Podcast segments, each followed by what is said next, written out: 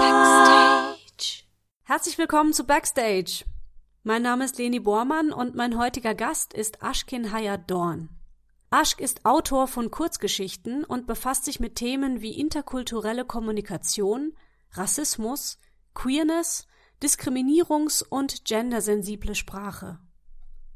Als Sensitivity Reader lektoriert er Texte in Hinsicht darauf, wie bestimmte Menschen darin dargestellt werden und ob diese Darstellung realistisch und respektvoll ist. Als Diversity Trainer gibt Aschk in Kursen und Seminaren anderen die Möglichkeit, sich zu sensibilisieren und ihre eigenen Glaubenssätze zu erkennen und zu hinterfragen. Über all das sprechen wir im Backstage Podcast, außerdem über rassistische Begriffe in alten Kinderbüchern und Aschs persönlichen Umgang mit Diskriminierung im Alltag. Hallo Aschk! ja, hi Leni. Schön, dass du hier bist. Ähm, ja, ich freue mich auch total hier zu sein. Ja, vielen Dank. Das ist nice. Ich habe mich, ich habe mich selber deiner Anfrage gefreut, weil du sehr, sehr spannende Themen mitbringst, ähm, die auch ein bisschen weitergehen als das reine Kunst machen. Und ähm, Genau, ich hatte es jetzt gerade schon mal erwähnt. Also du bist Diversity Trainer, du bist Sensitivity Reader, du bist selbst Autor. Und das sind so Begriffe, über die werden wir gleich noch intensiver sprechen. Aber wenn du magst, stell dich doch gerne erst selber mal so ein bisschen vor, woher kommst du und wie kam es dazu, dass du das heute tust, was du tust?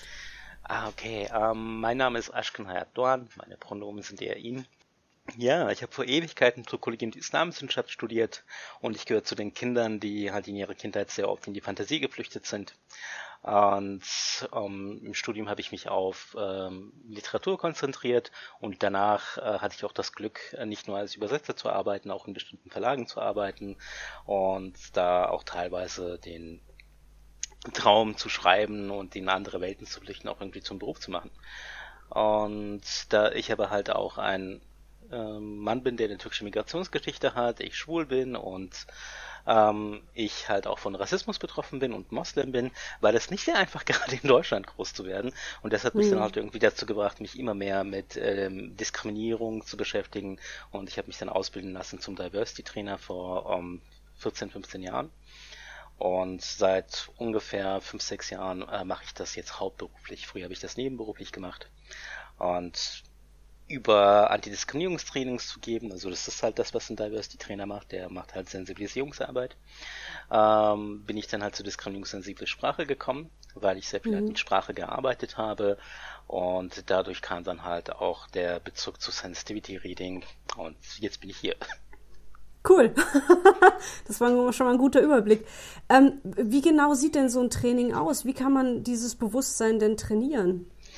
Ah, ähm, es ist auf unterschiedliche Ebene. Also meistens ist es so, dass ein, ähm, eine Organisation auf mich zukommt. Also nehmen wir mal an, dass es jetzt ähm, eine NGO oder dass es halt eine öffentliche Trägerstelle oder das ist halt äh, die Leitungsstelle eines Banks etc. pp. Und die sagen, ja, hey, wir würden da gerne mal ein bisschen Bewusstsein bei uns schaffen, würden sie für uns ein äh, Antidiskriminierungstraining machen oder ein Diversity-Training. Mhm. Und mhm. da sage ich, ja, klar, gern. Und je nachdem, was für ein Zeitrahmen das ist, geht es dann darum, ja, was ist eigentlich Diversity oder wie viele Diskriminierungsebenen gibt es denn?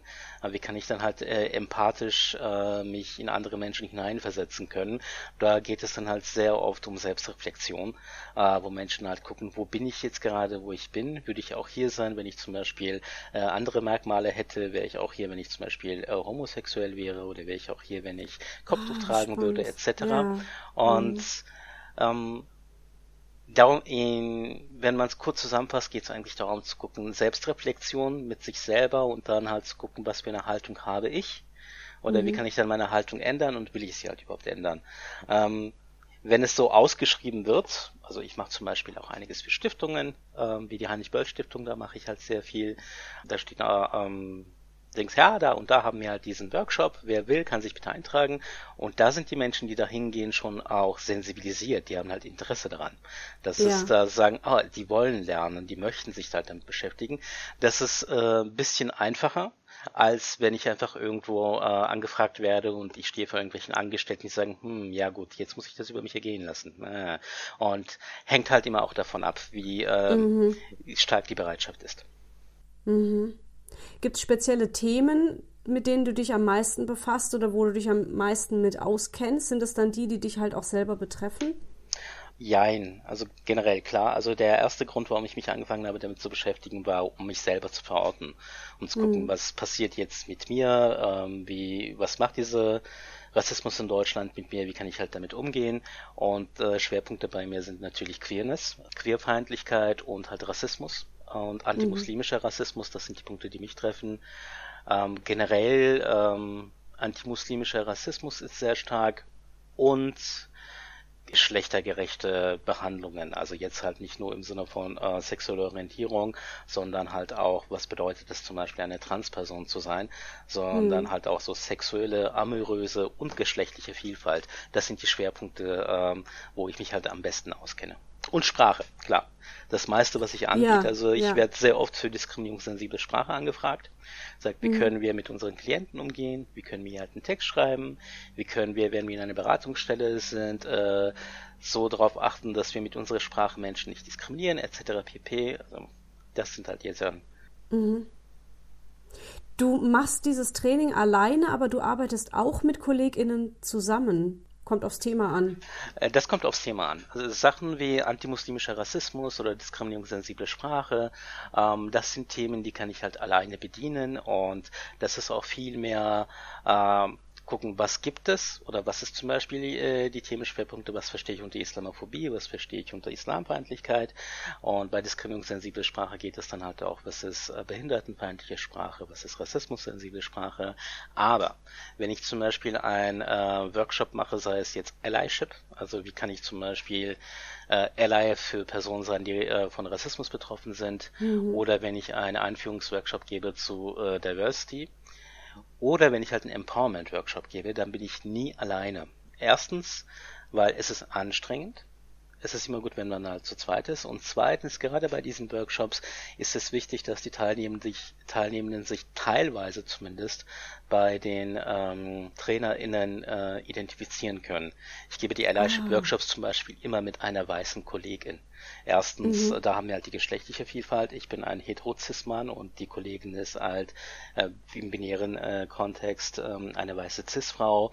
Sie ist älter als ich, sie hat einen akademischen Abschluss. Äh, ähm, einen höheren akademischen Abschluss als ich. Gleichzeitig habe ich halt eine stärkere Präsenz, ähm, aber sie ist halt mit dem äh, größeren Wissen und das spielen wir halt auch zum Beispiel mit diesen Annahmen. Wer spricht mehr oder in wen kann ich mich da irgendwie hineinversetzen?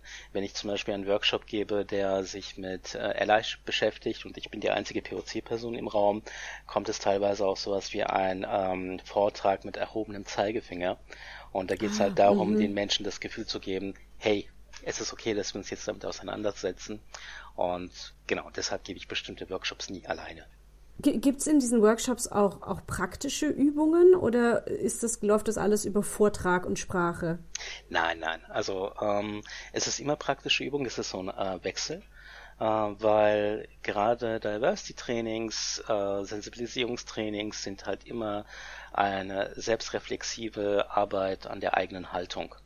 Ein ganz einfaches Beispiel ist das sogenannte Identitätsmolekül. Wir geben Menschen sagen, hey, hier habt ihr einen Kreis, da steht euer Name drum und darum habt ihr noch fünf bis sechs Kreise.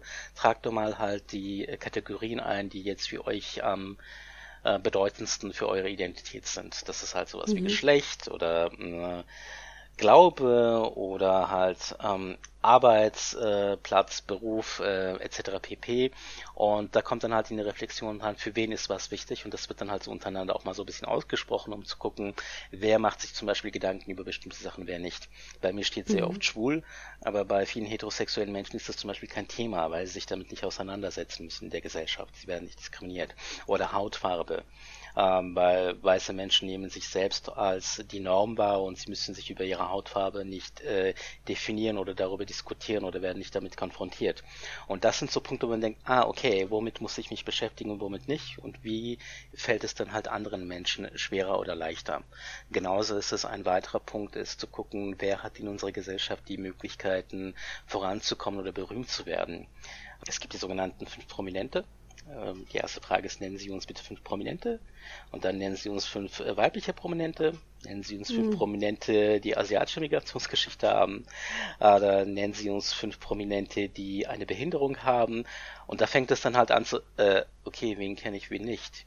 Und mhm. wer hat die Möglichkeiten? Und wenn ich zum Beispiel eine Prominente kenne, die äh, nicht weiß sind, in welchen Bereichen sind sie berühmt? Und da kommen wir halt sehr oft ins ähm, Musik äh, und Kunst und Filmbranche und zu gucken, wieso haben diese Menschen es zum Beispiel in anderen Kontexten dann halt schwer irgendwie voranzukommen. Mhm. Oder die Gedanke, wie, wie viele weibliche Philosophinnen kennen Menschen. Ob von, es fängt mit Hannah Arendt und Simone de Beauvoir an und dann hört das auf. Genauso wie wie viele äh, schwarze Philosophinnen kennt ihr äh, da. Also mhm. welches Wissen ist halt mehr verbreitet werden nicht. Da ist sehr, sehr viel praktische Arbeit. Deshalb ist es auch anstrengend. Es ist ähm, sich zu sensibilisieren ist generell hart, weil man dann halt mit sich selber auseinandersetzen muss und zu gucken, okay, was habe ich für Glaubenssätze, die mir selber nicht bewusst waren in meinem Alltag. Mhm. Mhm. Und Privilegien, ne? Klar. Das, das mit der Hautfarbe fand ich auch mal irgendwann so ein Aha-Effekt für mich, als mir mal jemand sagte, dass es keine Pflaster in seiner Hautfarbe gibt. Ja. Und äh, war ein Thema für mich überhaupt nicht, ne? Also hatte ich überhaupt nicht auf dem Schirm. Aber ja, Pflaster haben ja immer die, diese eine Farbe, nämlich in Anführungszeichen Hautfarben. Aber nee, nicht alle Hauttypen haben genau diese Farbe. Also das, das, äh, da hatte ich dann selber gemerkt, oh, okay, da habe ich, da habe ich noch nie drüber nachgedacht. Ja, es gibt ja auch dieses eine Buch, das heißt sogar, gib mir mal die Hautfarbe. Und auf diesem Buch sind zwei Kinder abgebildet. Die eine ist schwarz und das äh, andere Kind ist weiß. Und das schwarze Kind gibt äh, dem weißen Kind halt äh, die dunkelbraune, äh, das dunkelbraune Stift, den dunkelbraunen Stift. Ja, und darum ja. geht es dann halt zu gucken, was verstehen wir unter Hautfarbe. Und ja. auch bei bestimmten Bezeichnungen, wenn gesagt wird, ja, ballen Sie mal Ihre Haut zu einer Faust, werden sie bis Ihre Knöchel zwischen den Fingern weiß werden. Ah, für wen ist das zum Beispiel gedacht? Für alle Menschen? Und das sind mhm. so, da gibt es immer so unterschiedliche Punkte, wo kann man das sehen oder nicht? Oder auch Strumpfhosen. Hier sind so mhm. hautfarbene Strumpfhosen. Äh, für wessen Haut? Äh, mhm. Da, das sind die Denk Sachen, über die Menschen sehr oft überhaupt nicht nachdenken. Wenn äh, ja. die Mehrheit der Produkte äh, der Mehrheit der Menschen, die in einem Land leben und eine bestimmte Hautfarbe haben, halt angepasst ist. Ja, ja, exakt. Voll spannend. Bin jetzt schon voll. Wuh. Ähm, du, du gibst, äh, wenn wir diese Aufnahme hier gerade machen, morgen ein äh, Seminar. Ähm, das wird natürlich dann schon in der Vergangenheit sein, wenn diese Podcast-Folge rauskommt. Aber ich habe gesehen, dass du am 11. April auch nochmal ein Online-Seminar gibst. Magst du dazu was sagen? Weil vielleicht ist dann jemand neugierig und meldet sich noch an. Oh Gott, ach, was gebe ich denn da für ein Seminar am 11. April? Ich habe mir äh, notiert Self-Care für das marginalisierte Selbst. Ach, das. Ah, Self-Care für das marginalisierte Selbst. Ähm, da geht es halt darum zu gucken, ähm, wie sehr kann ich dann halt in meiner eigenen Betroffenheit äh, arbeiten und trotzdem da ausgenutzt werden oder halt mich über meine eigenen Maße ausbeuten. Wir haben sehr oft Menschen, die ähm, in zum Beispiel äh, Antirassismusarbeit tätig sind und die selber von Rassismus betroffen sind. Oder halt Menschen, die äh, Geschlechterbeauftragte sind in bestimmten Kontexten und äh, selber zum Beispiel transgeschlechtlich sind oder agender sind. Und auch Antidiskriminierungsbeauftragte, die bestimmte Diskriminierungsmerkmale haben. Da wird oft in diesen Kontexten erwartet, dass diese Menschen ja, weil es ihr Beruf ist, immer auf alles reagieren und professionell damit umgehen und nie irgendwie ermüden und so weiter. Mhm. Und das ist halt ein Trugschluss auch wenn ich ähm, als Antirassismusbeauftragter irgendwo arbeite und ständig mit Rassismus konfrontiert bin, weil es kommt, geht es an die Substanz. Und ja. genauso, es gibt ja oft auch diese Aussagen, die kommen, es ist ja für dich auch, du willst ja auch, dass sich das ändert, nicht wahr? Gerade bei Menschen, die in ihrer eigenen Betroffenheit arbeiten, neigen auch viel mehr dazu, viel mehr reinzugeben, weil sie wollen, dass die Zustände sich nicht nur äh, für sie, sondern auch für alle ändern. Und da äh, geht es halt auch darum, wie viel emotionaler äh, Erpressung oder Missbrauch wird da stattgefunden? Oder wie kann man halt diese mh, mm, Kontexte ändern, ohne dass es bei einem selber bleibt. Dieses, du musst mehr resilient sein oder du musst mehr auf dich irgendwie achten. Okay, vielleicht sollte sich aber halt auch der Arbeitskontext sich ändern, damit ich überhaupt nicht auf mich achten muss. Wie können wir das halt irgendwie zurückgeben? Äh, darum geht es in diesem Seminar. Mhm. Und das ist auch über das Bildungswerk Berlin, Heinrich-Böll-Stiftung, aber man kann online teilnehmen, ne? Es ist ein Online-Seminar. Ja, ist ein Online-Seminar. Gut. Dann äh, setze ich doch einfach mal einen Link dazu in die Show Notes, dann kann man da mal reinschauen, falls hm, da jemand Interesse hat. Genau. Ähm, du hast, wir, wir, oder wir, wir sind jetzt eigentlich schon dabei, so ein bisschen die Grenze zum Sensitivity Reading auch zu überschreiten. Ähm, was ist Sensitivity Reading? Sensitivity Reading ist ein Schritt ähm, innerhalb eines Lektorats. Also Lektorats im Sinne von, wenn ein äh, Schriftstück geschrieben wird, sei es jetzt ein Roman oder ein Sachbuch oder ein Werbetext oder eine Broschüre, ähm, wird dieser Text ja meistens äh, Korrektur gelesen und davor wird es ja halt auch lektoriert, um zu gucken, wie ist die Sprache, kommt es halt irgendwie gut an, ist es alles verständlich gemacht, gibt es Logikbrüche? Und Sensitivity Reading tritt da ein, wenn in diesen Texten äh, Menschen vorkommen, äh, die themati äh, Menschen thematisiert werden, die in der Regel wenig repräsentiert sind bei diesen wenig repräsentierten Menschen geht es halt oft um ähm, Menschen, die von einer Diskriminierung betroffen sind. So, wie gesagt, rassifizierte Menschen, Menschen mit Behinderungen, Transpersonen etc. pp. Äh, da haben wir, oder Menschen, die halt andere äh, religiöse Weltanschauungen haben, die nicht christlich oder atheistisch und so weiter ist, also wenn wir jetzt in Deutschland bleiben. Aber gleichzeitig halt geht es auch darum, Menschen, die zum Beispiel bestimmte Krankheiten haben, äh, wie wird zum Beispiel jemand dargestellt, der an Lupus erkrankt ist oder an zystischer Fibrose, äh, wird es dann wirklich halt äh, adäquat dargestellt. Oder jemand, der eine Gewalterfahrung gemacht hat, also sei es jetzt sexualisierte Gewalt oder wenn jemand eine Naturkatastrophe äh, überlebt hat oder Krieg oder Flucht hinter sich mhm. hat. Wie können solche Menschen da repräsentiert werden, äh, wenn sie thematisiert werden ohne dass es äh, unrealistisch und halt äh, respektlos ist. Mhm. Und mhm. da gibt es Menschen, die sich dann als Sensitivity ReaderInnen bezeichnen, die im Bereich ihrer eigenen Betroffenheit diese Texte dann halt lesen, um halt eine positive ähm, Repräsentation äh, darzustellen und halt aber auch Fehler äh, auszubügeln. Ähm, das einfache Beispiel, was ich oft gebe, ist, wenn es im faktischen Kontext ist, ich als muslimischer Mann kann zum Beispiel sagen, ähm, in die Moschee geht man nicht mit Stiefeln rein und betet dann da, ohne sie nicht vorher auszuziehen. Also das wäre ah. zum Beispiel faktisches Wissen. Gleichzeitig ist es halt aber auch so, äh, wenn da steht, im Islam ist es aber so und so. Ich denke, nee, es gibt halt unterschiedliche Auslegungen und es gibt halt auch unterschiedliche Strömungen. Also der Islam ist halt auch nichts Homogenes. Oder gleichzeitig, wenn ich einen schwulen Charakter lese, äh, der halt nur daraus besteht, dass er mh, hm, Musicals hört und Tipps beim Schuhe einkaufen gibt, würde ich sagen, äh, vielleicht solltet ihr bitte etwas mehr äh, hm. Substanz haben, anstatt halt dieses Klischee-Abziehbild. Mhm. Und das betrifft aber jetzt eben nicht nur äh, Romantexte, sondern alle möglichen Texte, also die man bei dir einreichen kann. Ja, also es ist unterschiedlich. Ich habe Romane, Kurzgeschichten, auch Drehbücher.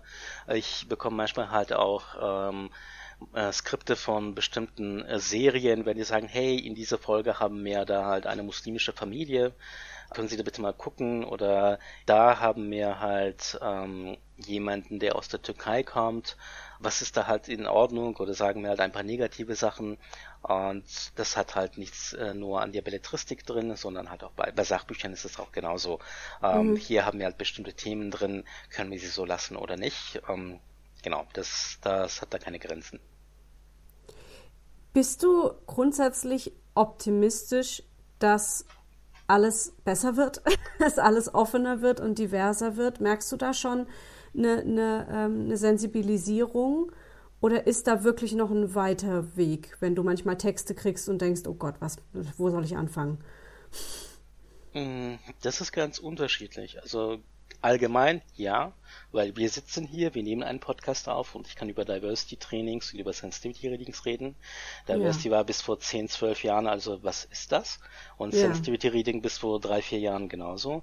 Natürlich mhm. verbessert sich das halt mit der Zeit. Und ähm, gleichzeitig gibt es halt aber auch immer noch Texte, die ich bekomme, wo ich denke, ja, wo leben sie? Wir mhm. haben schon seit 20, 30 Jahren darüber diskutiert, warum muss das jetzt halt immer wieder thematisiert werden.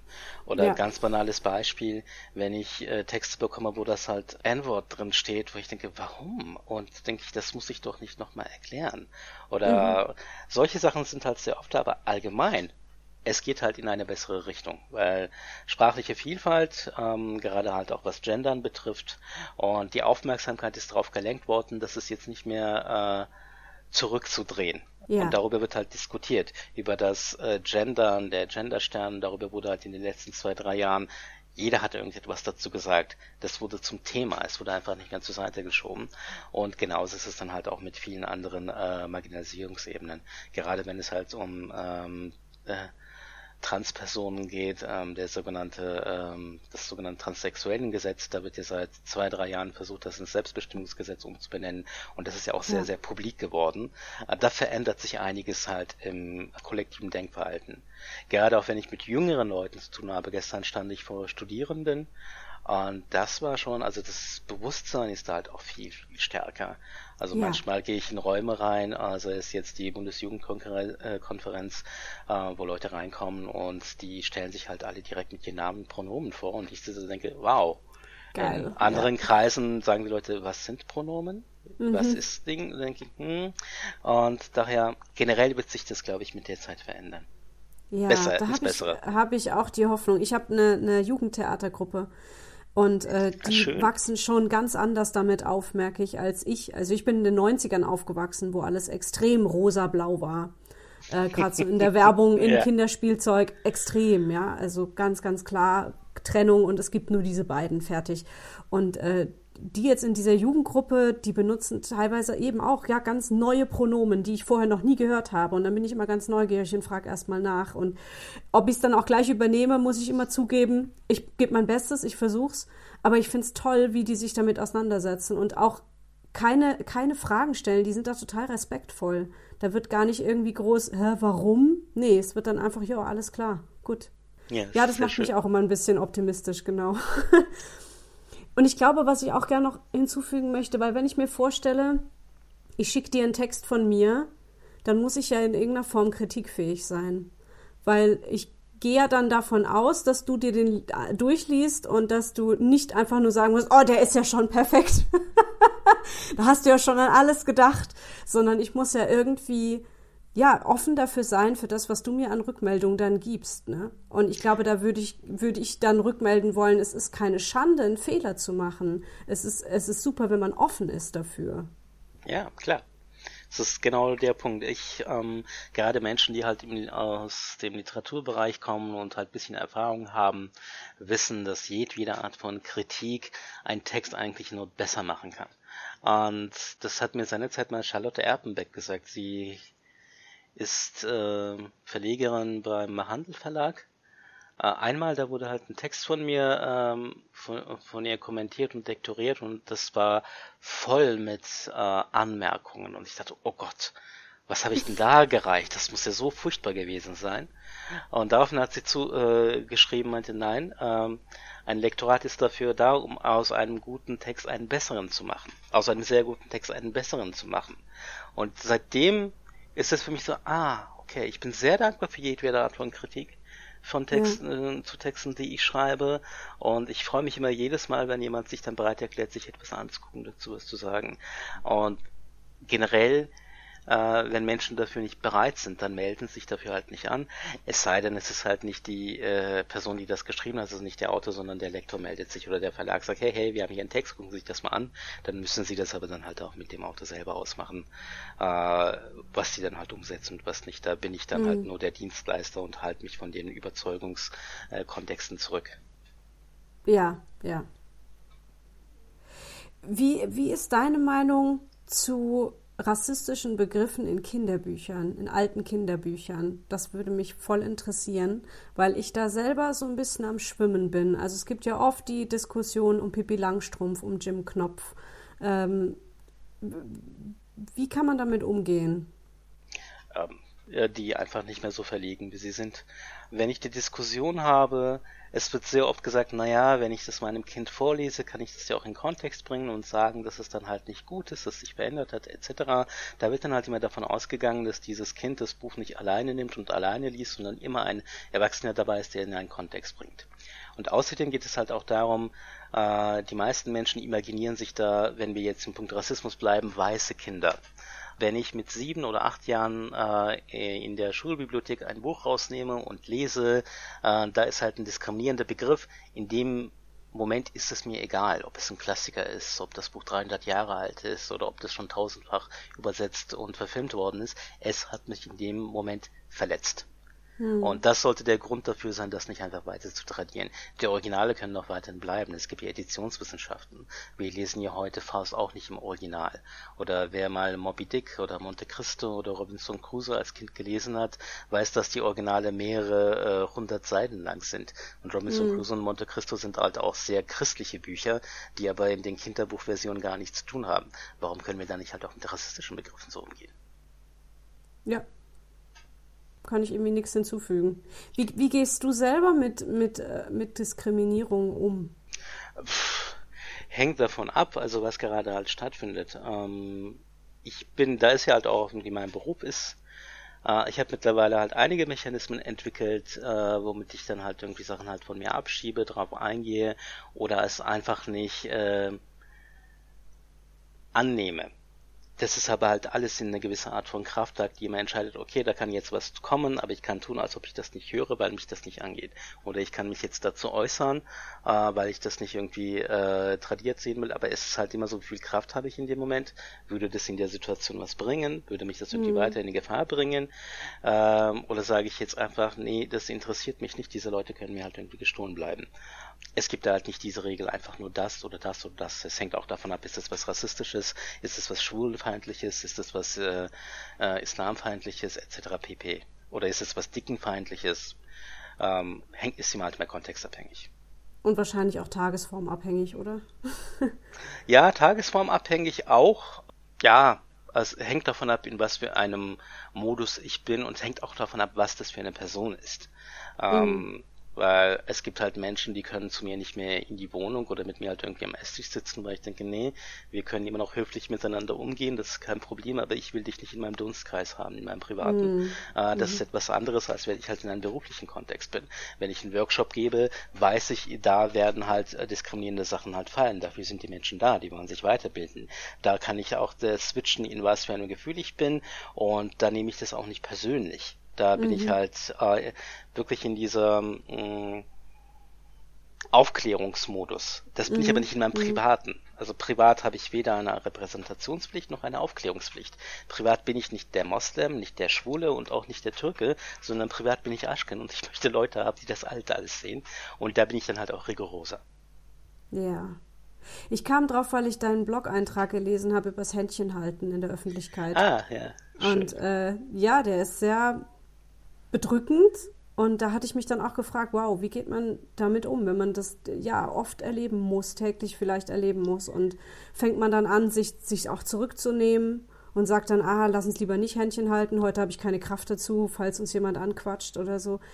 Also ja, das zum einen und zum anderen hat es mich auch wirklich mal wieder total überrascht, dass das überhaupt noch so ist. Also, dass es Menschen gibt, die sich davon angegriffen fühlen. Das will auch eigentlich nie in mein Hirn rein, weil was hat es denn mit den Menschen zu tun, ob jemand Händchen hält mit jemandem oder nicht? Das ist doch keine Gefahr für niemanden. Ja, ja, also wenn ich ja. mit meinem Mann dann halt unterwegs bin und Händchen halte, erstens, wir haben uns nicht davon äh, abbringen lassen, weil das passiert einfach automatisch und das ist auch völlig in Ordnung so und ich finde das halt schön. Und Gerade Menschen haben ja oft Angst vor Sachen oder finden etwas irritierend oder haben das Gefühl, sie müssen sich dagegen jetzt in Anführungsstrichen wehren, äh, weil das ihr eigenes äh, Weltbild angreift oder im Sinne von halt irgendwie durcheinander bringt. Oh, also in diesem Kontext zwei Männer die Händchen halten, das ist doch irgendwie nicht in Ordnung. Äh, oder wenn wir zum Beispiel halt im Punkt der Rassismus was, ein weißer Mann und eine schwarze Frau, die sind verheiratet, äh, das kann doch nicht sein. Ähm, es ist halt äh, oder bei Transpersonen, äh, nee, Moment mal, das, das geht doch gar nicht. Und das ist halt alles so eine Abwehrreaktion, wenn Menschen aber nicht halt in der Lage sind, sich damit auseinandersetzen zu wollen. Und dann führt es halt zu solchen Momenten zu gucken, okay, ich lasse da mal jetzt einen Blick oder ich lasse da mal halt mal einen Spruch oder bin da einfach negativ drauf. Und mh, mm, das ist leider sehr verbreitet, weil die sogenannte unerklärliche Angst vom Fremden, das ist eigentlich nur fehlendes Wissen. Ähm, ja. Aber natürlich ist es halt irgendwie sehr bedrückend, wenn ich dann halt über die Straße laufe und ständig angeglotzt werde, Begriffe kommen und Leute uns beleidigen und sich über uns lustig machen. Das frisst sehr, sehr viel Energie. Ja, Das kann ich mir vorstellen. Worüber wir noch gar nicht gesprochen haben, ist, dass du ja selbst auch Autor bist. Also du schreibst ja auch selber. Ja. Was schreibst du denn so? Äh, ich schreibe eigentlich nur Fantasy. Es ist, äh, wie gesagt, ich bin als Kind, äh, ich habe sehr, sehr viel Fantasy gelesen, Science-Fiction-Comics und das war halt alles, äh, was mich sehr, sehr gepackt hat. Und ich habe halt auch sehr viel Pen-Paper-Spiele gespielt. Ähm, das sind sowas wie, weiß ich nicht, das Schwarze Auge oder Dungeons and Dragons, ähm, was man vielleicht, wer Stranger Things äh, Stranger Things oder Big Bang Theory kennt, was die Leute dort halt auch irgendwie gespielt haben. Und hab, bin dann halt immer wieder halt in äh, so fremde Fantasiewelten eingetaucht und habe dann angefangen irgendwann auch für Verlage zu schreiben. So halt mal in bestimmten Welten äh, Sachen zu schreiben, dann hier und dort Kurzgeschichten zu schreiben. Ich war auch ähm, ein paar Jahre bei einem Fantasy-Verlag angestellt und seit da kam dann halt irgendwie das Interesse, ja, jetzt mache ich das halt mal mehr.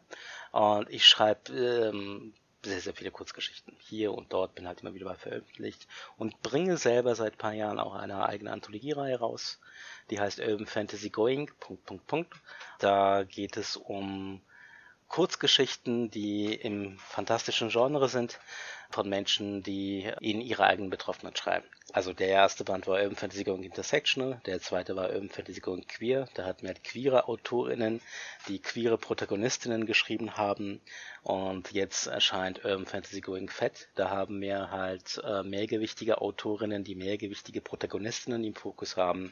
Und generell halt immer so marginalisierte Persönlichkeiten in der Literatur mal in den Fokus zu setzen und sie halt irgendwie positiv zu repräsentieren und halt nicht immer nur in dem klischeebehafteten, wie gesagt, der schwule beste Freund, der nur einkauft einkauft oder die ähm, mehrgewichtige beste Freundin, die äh, abends nur zu Hause sitzt und büffelt, aber sonst kein Privatleben hat ja. und sich nur über ihr Gewicht de definiert etc. pp. Halt das alles zu brechen. Mhm. Gerade in der Fantasy-Welt gibt es da, glaube ich, auch immer noch viel Schubladen, oder? Wenn ich mir so an diese Prinzessinnen und so weiter denke, die haben, die sehen doch irgendwie immer nach einem bestimmten Schema aus. Ja, absolut. Also die Prinzessinnenbilder halt immer sehr äh, feminin, wallende Gewänder und zierlich bis zum geht nicht mehr, ohne mhm. irgendein äh, Taille, die eh da sein könnte und wallendes Haar, also mhm. überfeminin, überfeminin und gleichzeitig dann halt auch, ich meine, schauen wir uns doch mal Jetzt nur Herr der Ringe an. Äh, was haben wir da an Charakteren, die ähm, mehr Gewicht halt auf den Rippen haben? Die einzige Person, die mir einfällt, ist halt Gimli, wo halt alle Zwerge halt dabei sind. Ähm, sonst ja. ähm, übermäßigen, äh, dünnen äh, Elfinnen etc. Oder auch, wenn wir jetzt in anderen Kontexten bleiben, jetzt in der Verfilmung von Game of Thrones, der einzige, der einigermaßen mehrgewichtig war, ähm, wurde dann halt auch in der Nachtwache schikaniert und ist dann halt am Ende als ähm, Bücherwurm und Wissensvermittler halt irgendwie geendet, aber mhm. alles andere wird dann halt da weggeschnitten, das sehen wir mhm. nicht. Und es geht halt mhm. darum, das irgendwie zu brechen. Ja. Wie schreibst du selber Kurzgeschichten? Ist das, äh, kommt dir das einfach so, eine Idee? Oder bist du so jemand, der da sehr drüber nachgrübelt, bevor ein Wort aufs Papier kommt? Nee, also es, ich habe oft irgendwie eine Idee, die dann halt zündelt äh, in irgendwelchen Momenten, wo ich überhaupt nicht drüber nachdenke.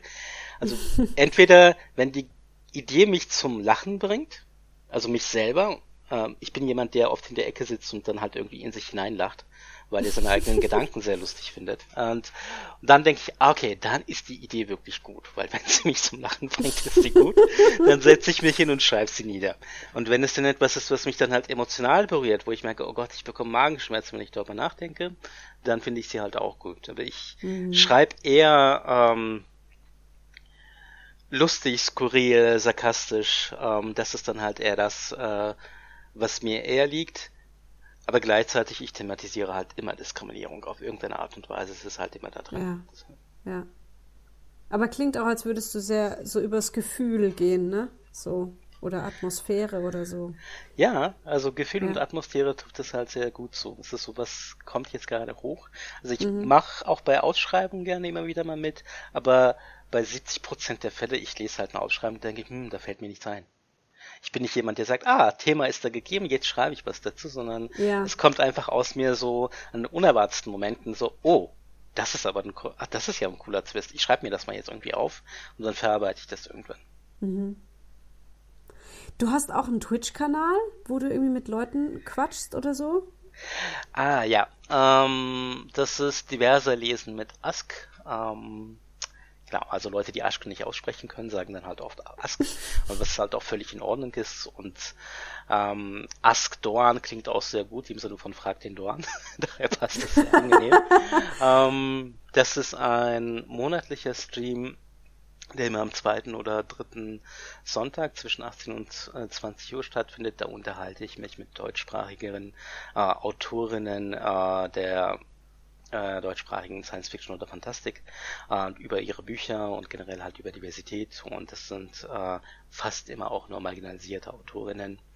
Ähm, ja, also der Gedanke dazu entstand, es gab die diverse Lesen Challenge, die haben vier äh, AutorInnen in die Welt gerufen. Das sind Nora Bensko, Katharina Usatschow, Skala Berendt und Eva Maria Obermann. Und da ging es dann halt darum, diversere Literatur zu lesen und als nur von cis-white äh, Männern. Mhm. Und da dachte ich, hey, die Idee klingt gut und ich war sowieso immer sehr wütend, weil wenn es immer um Fantastik geht, war alles nur weiß, weiß, weiß. Und da dachte ich, gut, dann machen wir doch mal gleich einen Stream und ich interviewe Leute. Weil früher hatte ich immer das Gefühl, wenn ich irgendwo interviewt worden ist, kam immer die Frage, gibt es denn wirklich noch Rassismus? Weil ich dachte, Gott, also und das sind immer halt mehr weiße Leute gewesen, die mich gefragt haben, weil ich dachte, gut, ich mache jetzt ein diverse Lesen, Stream, wo ich die Leute interviewe, aber ich werde jetzt erstmal nicht aus einer äh, unbetroffenen Sichtweise in die Mangel nehmen und die mal äh, bitten, mir erstmal zu erklären, ob das das alles, was ihnen passiert, dann wirklich da ist. Und weil das fand mhm. ich furchtbar. Und daher kam die Idee, ja, dann rede ich mal als mehrfach marginalisierte Person mit anderen marginalisierten AutorInnen, um da jetzt das Ganze auch noch ein bisschen diverser zu gestalten. Ja, dann nimmst du ja dann auch wiederum ganz viel mit, nehme ich an. Das ist ja dann was Wechselseitiges. Ja klar, also es ist schon erstens schön zu sehen, ja, Leute, uns gibt's halt auch. Mhm. Uh, und gerade Science Fiction und Fantasy ist ja auch eine Nische in einer Nische. Die Literaturbranche ist sowieso ähm, sehr am Straucheln. Und gerade die ganz kleinen Verlage, die Fantasy oder Science Fiction rausbringen, das sind ähm, alle Verlegerinnen sind äh, meines Wissens weiß. Und ich habe immer die Erfahrung gemacht, dass ich da immer gegen Wände gelaufen bin oder die Menschen erstmal von bestimmten Sachen überzeugen musste. Und daher fand ich das dann halt auch gut zu gucken, hey, wir haben hier viele diverse Autorinnen. Wir haben halt hier die Leute, die nicht weiß sind, wir haben halt die Leute, die äh, neurodivers sind, wir haben halt die Leute, die trans sind. Guckt mal. Und die hole ich dann halt zu mir in die Sendung und darüber reden wir mal bitte. Sehr cool. Gibt es sonst irgendwie aktuelle Projekte oder Veranstaltungen, auf die du gerne noch hinweisen möchtest oder woran du gerade arbeitest oder sowas? Uff, ähm, wie gesagt, wir machen äh, Urban Fantasy Going Fett scheint ja äh, jetzt in ein paar Tagen. Und danach, ähm, der nächste Band ist schon halt in äh, der Mache. Es kommt dann äh, nächstes Jahr raus, aber wir verraten noch nicht, was der Schwerpunkt ist. Ähm, wahrscheinlich in einem halben Jahr oder so.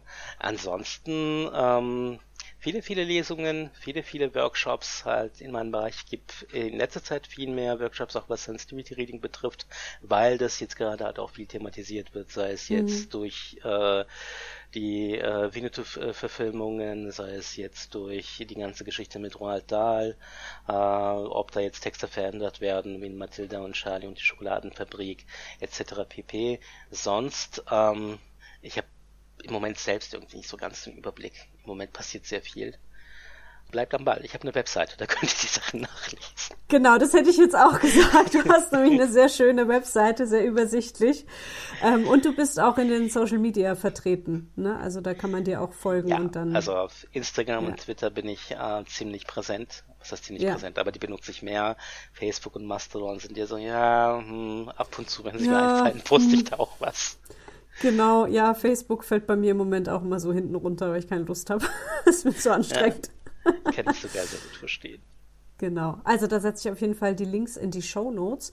Dann ähm, würde ich jetzt noch meine letzte Frage stellen, die stelle ich immer am Schluss und die ist, was wünschst du dir? Ah, oh Gott.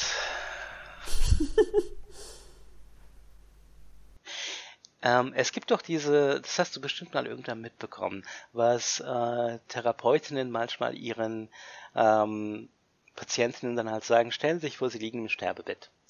Und sie äh, machen die Augen zu und lassen ihr äh, Leben Revue passieren. Was möchten sie erreicht haben? Und das ist dann halt, um den Leuten das Gefühl zu geben, was möchten sie wirklich kurz vorm Sterben erreicht haben? Korreliert das mit dem, was sie jetzt tun möchten? Oder sind die Sachen, die sie jetzt erreichen wollen, wirklich so wichtig, dass sie sagen werden, oh, im Sterbebett, ich habe einen Doktortitel erreicht, juhu. Ähm, mhm. Und das ist halt eine Sache, das habe ich halt früher gemacht. Und ich habe mir gedacht, ich möchte ein glückliches Leben gelebt haben und ein guter Mensch gewesen sein. Das ist natürlich alles nicht messbar. Aber seitdem geht's mir halt sehr, sehr gut. Für mich persönlich. Was ich mir wünsche, ähm, ich wünsche mir sehr vieles. Ich wünsche mir, dass äh, in Ukraine wieder halt alles in Ordnung ist. Ich wünsche mir, dass äh, diese scheußliche Sachen in Iran endlich aufhören und dass die Revolution erfolgreich daraus geht. Ich möchte, dass niemand mehr im Mittelmeer äh, ertrinken muss, weil Europa sich einfach scheiße benimmt. Also das sind halt Sachen, das liegt nicht in meinem Hand. Das alles würde ich mir wünschen. Ich persönlich bin sehr glücklich.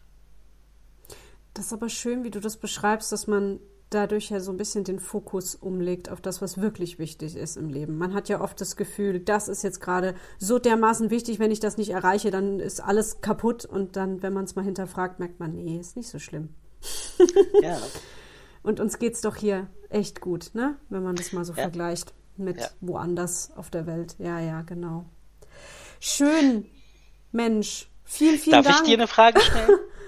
Mir, was ich mir ja, wünsche? Ja, das würde mich interessieren. Was wünschst du dir denn? Das wurde ich tatsächlich schon mal gefragt in meiner hundertsten Folge. Ähm, oh. Und eigentlich hat sich dieser Wunsch auch gar nicht so groß verändert. Ich, ich sag ihn aber gerne nochmal, weil er auch eigentlich ganz gut zu dem passt, was du heute so erzählt hast. Weil ich wünsche mir, dass Leute sich, bevor sie reagieren, wütend oder laut, dass sie sich ein paar Sekunden Zeit nehmen, um zu überlegen, betrifft mich das gerade wirklich und ist das jetzt gerechtfertigt, dass ich jetzt den Menschen gerade anpampe? Ähm, weil mich das manchmal wirklich fasziniert, gerade so, wenn Leute hinterm Steuer sitzen. Das ist ja also Paradebeispiel, ne? wie schnell da die Leute auf 180 sind. Oder an der Kasse, wenn es bei der Supermarktkasse nicht schnell genug geht. Oder ich hatte gestern Abend eine Veranstaltung in einem recht großen ähm, Saal. Also nicht ich selber habe gespielt, ich war in einem Organisationsteam und ich habe Leute reingelassen. Ich hatte so eine App auf dem Handy und musste die, äh, die Tickets abscannen. Und ich konnte eine Frage, die jemand hatte, erstmal nicht beantworten. Ich war sehr höflich und habe gesagt, ah, Moment, ich check das kurz.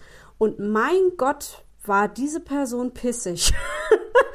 da kam dann direkt so ein, oh, ich war auch schon mal auf einem Lady Gaga Konzert, da hatte auch keiner eine Ahnung, keinen konnte man da fragen. Also jetzt, gute Frau, eine Minute Zeit nehmen, einmal kurz ausatmen und dann kriegen sie ihre Antwort. Ja, also dieses, dieses sofort davon ausgehen, das hat mit mir zu tun, ich werde angegriffen und der andere meint's auf jeden Fall böse und absichtlich.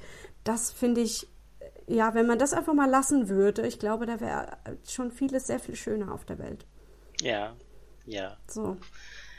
Ah, ja. Ja. Danke fürs Mitteilen. Gerne.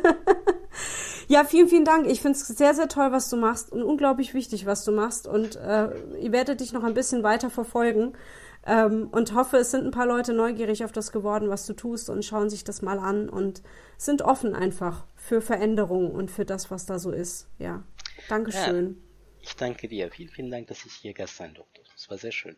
Und euch da draußen, die ihr diese ganze Folge gehört habt, ganz, ganz herzlichen Dank fürs Zuhören und fürs Offensein und fürs Dazulernen wollen. Ich habe wahnsinnig viel in dieser Folge gelernt. Deswegen habe ich auch nicht so viel geredet, wie ich normalerweise eigentlich rede in diesem Podcast.